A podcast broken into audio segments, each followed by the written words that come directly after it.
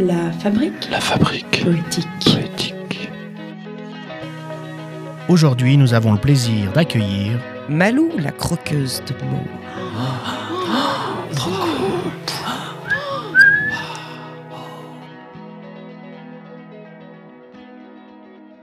Retour de Cuba, ruelle délabrée, vestige d'une île renommée en toute contrée, grandiose architecture, peinture colorée, une armure en mascarade historique, mythique révolution aux répercussions idéologiques, un peuple forteresse en prouesse d'adaptation, qui fait la nique au reste du monde, de se débattre avec force et fierté et réadapter les règles qui les auraient fait perdants.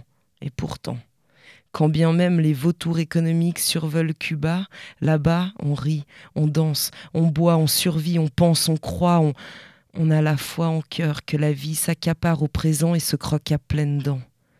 À défaut de capitalisme, l'humanisme sème un sourire accueillant.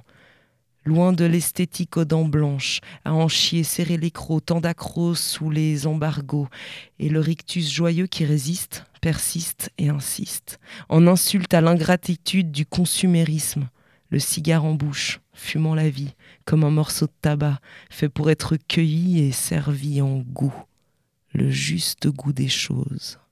Au revoir Cuba.